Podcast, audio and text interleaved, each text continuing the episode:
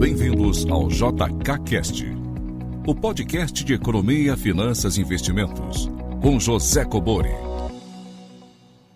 Sejam todos muito bem-vindos a mais um episódio do JKCast.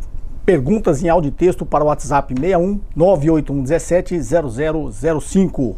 Perguntas entre 40 segundos e um minuto, sempre se identificando, falando de locais silenciosos e de onde você fala.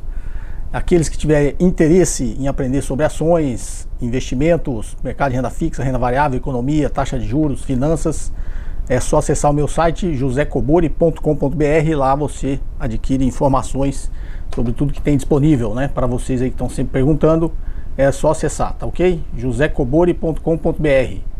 Sem mais delongas, vamos aqui à primeira pergunta. Bom dia, professor. Me chamo Rafael, falo de Santo Ângelo, Rio Grande do Sul. Estou com uma dúvida que sozinho não vejo resposta. Ouvimos de estudiosos e pessoas de incrível gabarito intelectual e ampla experiência que é muito difícil fazer mais que 1,8% de rendimento na bolsa de valores. Minha dúvida se encontra no ponto, digamos que eu tenha 12 empresas que são as empresas para a vida, analisadas nos fundamentos e com o intuito de manter no longo prazo. Se percebesse que as empresas na realidade crescem 1,6% ou próximo ao longo de um ano, na melhor das hipóteses, porém suas variam muito, porém tá aqui suas, mas deve ser elas variam muito mais. Obviamente que não acertaremos todas as vezes, mas trocar de empresas quando há um ganho por outra empresa em queda das suas 12 escolhidas e ficar girando entre elas toda vez que a ação varia positivamente acima do esperado é uma estratégia válida? Principalmente quando o volto do IR não é relevante. Exemplo, comprei raiz em 4, valorizou 6%, vendo. Petrobras está em queda, eu compro, vendo e faço mais 4%. Compro Clabin, mal posicionado, fico no vermelho durante dois meses, subiu 4%, vendo, volto para a raiz, etc. Ficar variando positivamente entre as empresas que ficaria para a vida, porém vendendo e recomprando quando a volatilidade for favorável e acima do esperado. Estou com dificuldade para ver a falha dessa estratégia, além de obviamente errar a posição e ficar com a ação deficitária por um longo período. Eu sei que existe uma falha, porém no momento não vejo sozinho. Gostaria desse auxílio. Bem, vamos lá. Rafael de Santo Ângelo, Rio Grande do Sul. Rafael, como diria Garrincha, faltou combinar com os russos. Você, para vocês são mais novos, não deve se lembrar, né? Garrincha foi um grande jogador da seleção e um treinador uma certa vez chegou para ele, e falou a estratégia do jogo. Né? Você toca para esse aqui, depois esse aqui avança dois metros, toca para o outro, volta para o meio campo, toca para o volante, abre para o lateral, chutou, cruzou, cabeceou, gol. Aí o Garrincha, muito simples, só olhou para ele e falou assim: Nós já combinamos isso com os russos? Então, que eram os adversários, né? Então ficou famosa essa frase, combinou com os russos. Vou voltar no seu exemplo que fica mais fácil de explicar, tá, Santônio? No seu exemplo, não, na sua pergunta, né? Primeiro você falou 1,8%, imagina que esteja falando ao mês, 1,8% ao mês de rendimento na Bolsa de Valores. É, se alguém te falou e você falou que é de gabarito intelectual incrível e ampla experiência, se falou isso aqui já é um sinal que não tem esse gabarito todo nem essa ampla experiência, tá? 1,8%. Você pegar o Ibovespa historicamente, você vê que é muito difícil, inclusive, bater o CDI, né?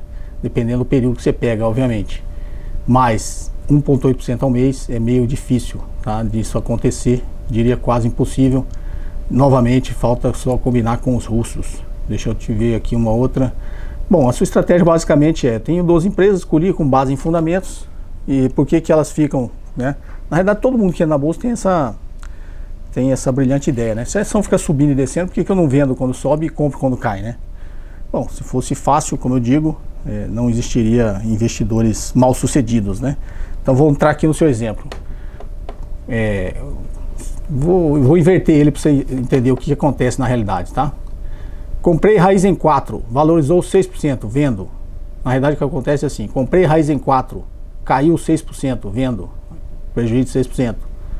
Petrobras está em queda, eu compro, ela cai mais ainda, aí você vende. Aí você botou mais 4, na verdade você é menos 4. Compro Clabin, mal posicionado, fico no vermelho durante dois meses. Não, de repente ela fica dois anos no vermelho. E aí você não aguenta mais, vende. Você imagina que depois do meses sobe. Volto para a raiz em 4, aí você volta para a raiz em 4, acha que ela vai subir, ela cai de novo, aí você vende. Então, assim, na vida real o que acontece é isso, tá? É, não vejo a falha do momento sozinho, é porque essa, como, diz, como eu disse, né, falta você combinar com os russos. Isso na realidade não acontece, tá? Se fosse verdadeira essa, essa estratégia, não seria muito simples, né? Eu compro as ações quando elas estão em queda, vendo quando elas estão em alta. É o bom e velho, compre na baixa e venda na alta. Né? A estratégia mais simples do mercado é essa: compre na baixa e venda na alta. Por que será que ninguém consegue fazer isso? Então, muita atenção, tá? Se você comprou as ações para a sua vida de duas empresas e está pensando no longo prazo, você não, não, tem que ficar comprando e vendendo. Você vai, na realidade, incorrer num, em custos, né? Para fazer essas operações. É, vai acabar adquirindo uma úlcera e não vai acertar nada do que você pensou que vai fazer, tá ok? Esse seria o meu conselho. Se você acha que são ações para a vida, compra e só troque se a empresa mudar os fundamentos. Tá joia? Vamos aqui à próxima. Opa, bom dia professor, tudo bem? Aqui quem fala é o Guilherme de Piraquara, da região metropolitana de Curitiba. Minha dúvida é a seguinte: por que quando a empresa distribui dividendos, esse valor é abatido do valor da cota Porém, quando a empresa reporta lucro, não aumenta o custo da cota? Imagina o valor, né? Ou seja, não acho justo que eles façam essa distribuição de dividendos a partir do valor da cota. Mas quando não é essa distribuição, eles não as valorizam? Abraço, professor.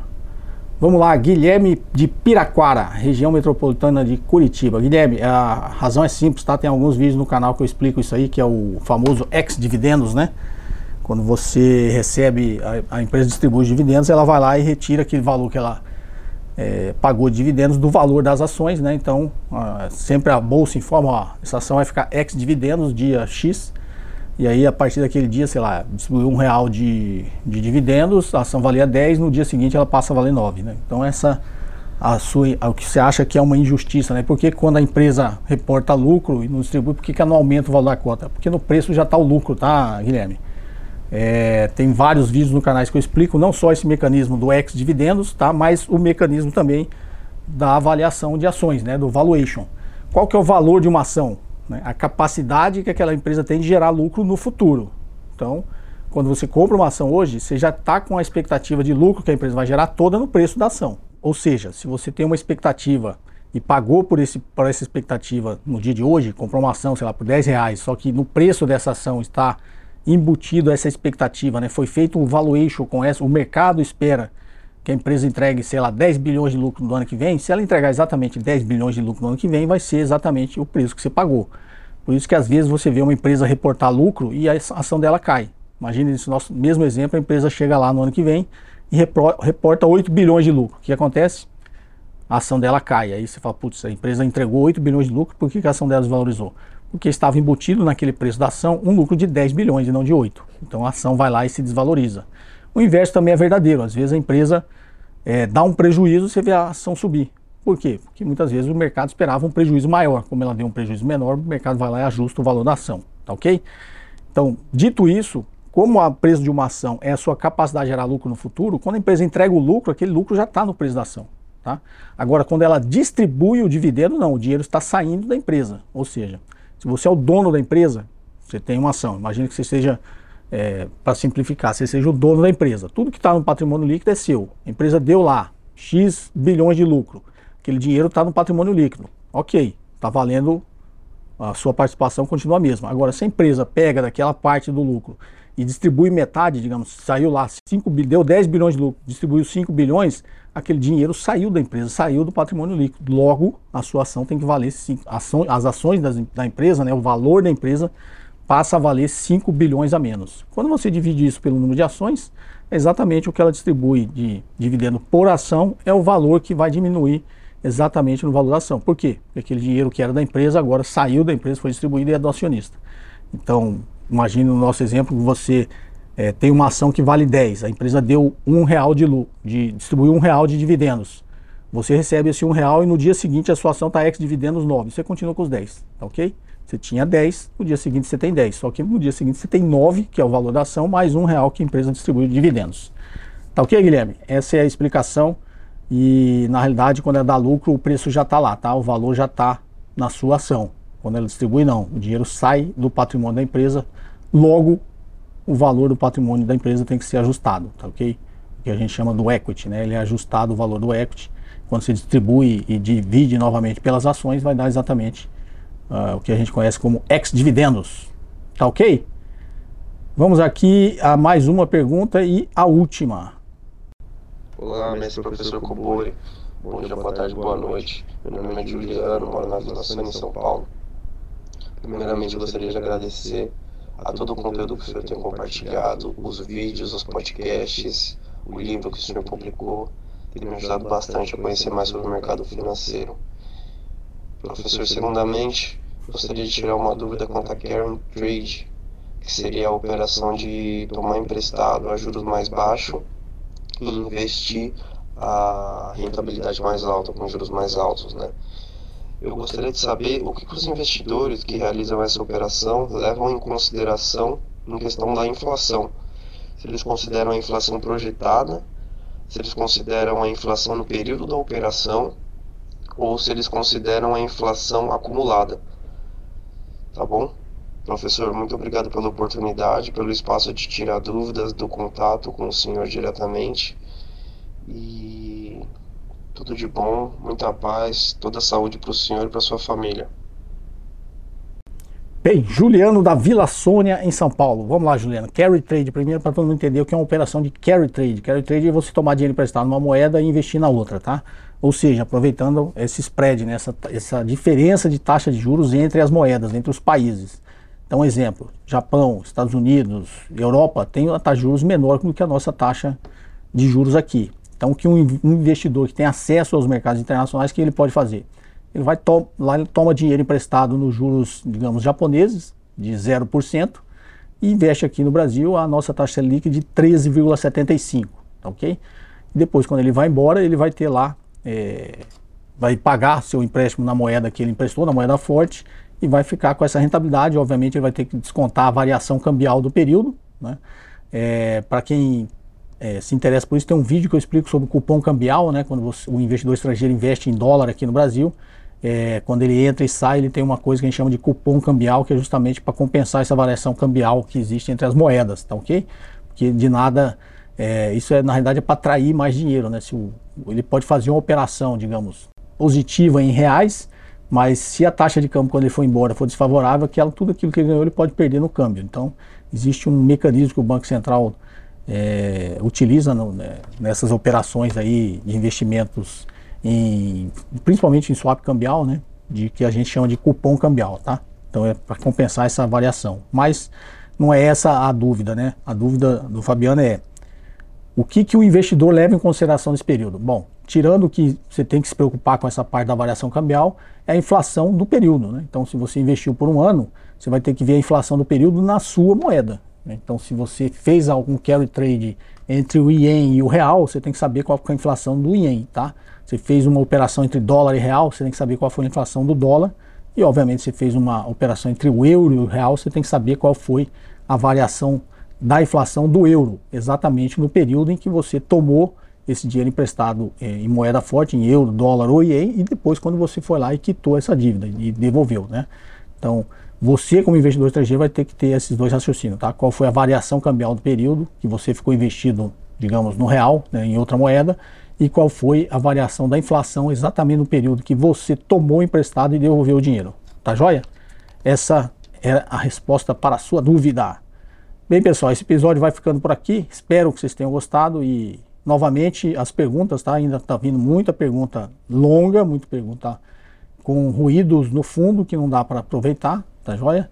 E muitas perguntas, eu diria mais da metade das perguntas é pedindo dicas e recomendações, tá? Dicas e recomendações como quem já acompanha o canal eu não dou, é, por uma questão de princípio, né? É, se eu der dica e recomendação, muitos de vocês vão seguir. E com certeza, quando vocês ganharem dinheiro, vocês vão achar que foi mérito de vocês, e quando vocês perderem, a culpa vai ser minha. Então eu não dou dicas e recomendações. Eu gosto de fazer algo que para vocês é melhor, né? Eu passo aqui, respondo as dúvidas de vocês com conhecimento, e com esse conhecimento vocês podem tomar as suas próprias decisões. Tá ok? E muita, é, tem chegado muita dúvida tributária, né? Perguntas sobre tributos.